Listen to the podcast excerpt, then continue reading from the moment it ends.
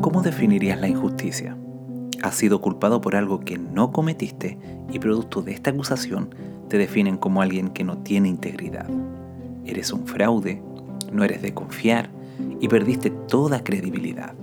Ahora las personas que te conocían expresan siempre fue alguien que se escondió detrás de una careta. Yo sabía que no podía ser una persona perfecta. No solo el sol ha dejado de brillar y dar su calor para ti, sino que una tormenta ha llegado y la lluvia no para de caer. ¿Podrías mantener la calma en una situación así? ¿Te mantendrías en tranquilidad? O posiblemente te preguntas, ¿por qué me pasa esto? Estas preguntas comúnmente aparecen una y otra vez en tu mente.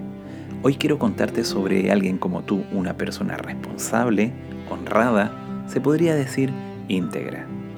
Todo lo que se le encomendaba lo desarrollaba con excelencia. Podríamos hacer una similitud con la historia del rey Midas, que todo lo que tocaba se convertía en oro.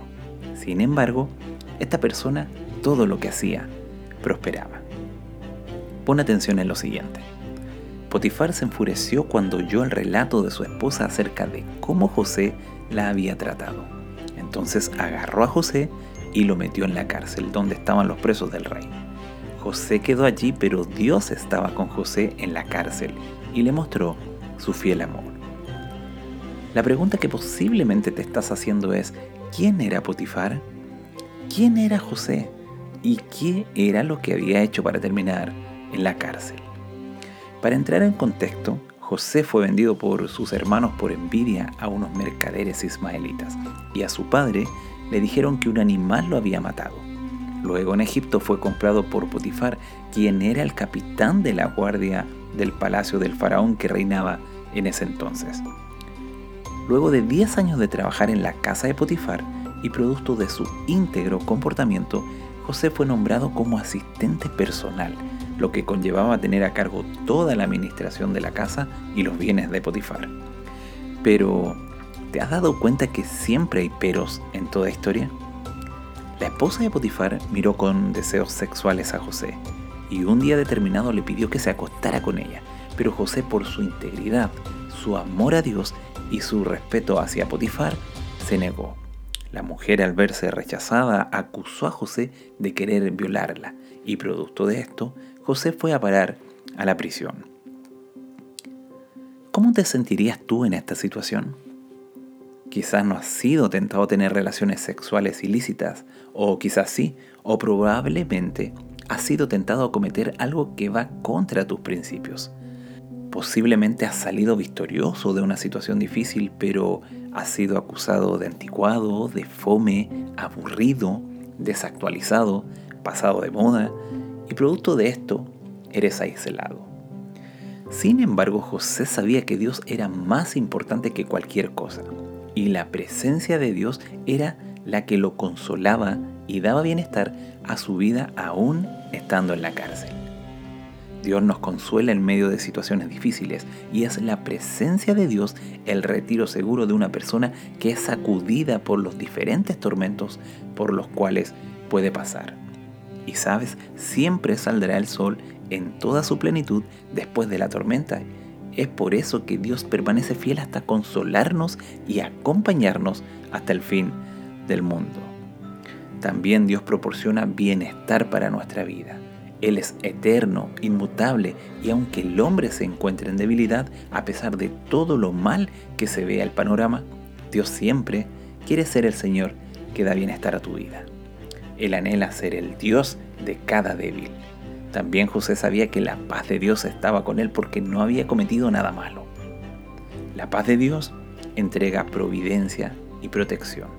Los caminos de Dios a veces no son fáciles de entender, pero en cada acontecimiento está la providencia de Dios que hace que todas las cosas obren para bien, lo cual trae paz a una persona que está siendo azotada por una tempestad. Dios es nuestra segura defensa y protección, y su presencia es la promesa de victoria y lo único que puede traernos la auténtica paz. La presencia de Dios nos consuela y nos da bienestar. La paz de Dios nos entrega providencia y protección. En la vida de José, el poder de Dios le dio refugio y reposo en medio de esta situación.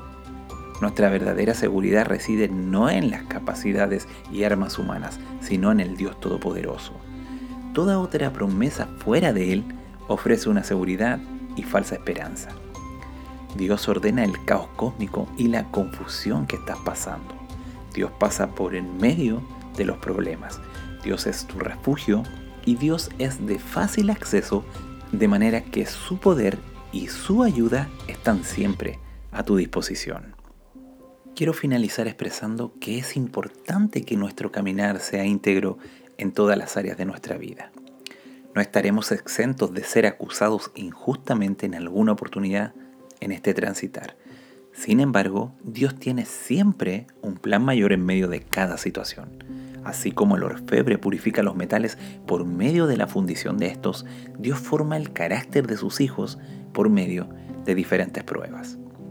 Sin duda alguna que la cárcel en la que te encuentras no es un lugar agradable.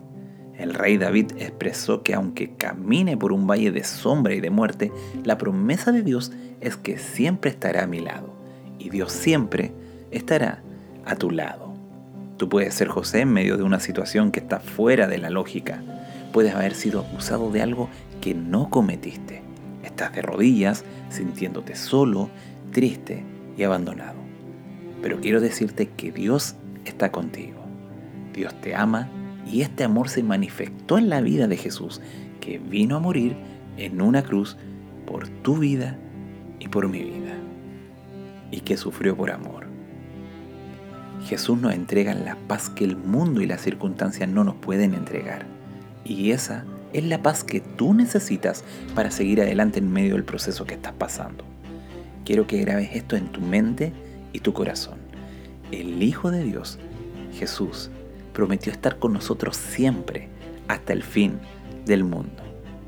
Confía, existe un plan mayor.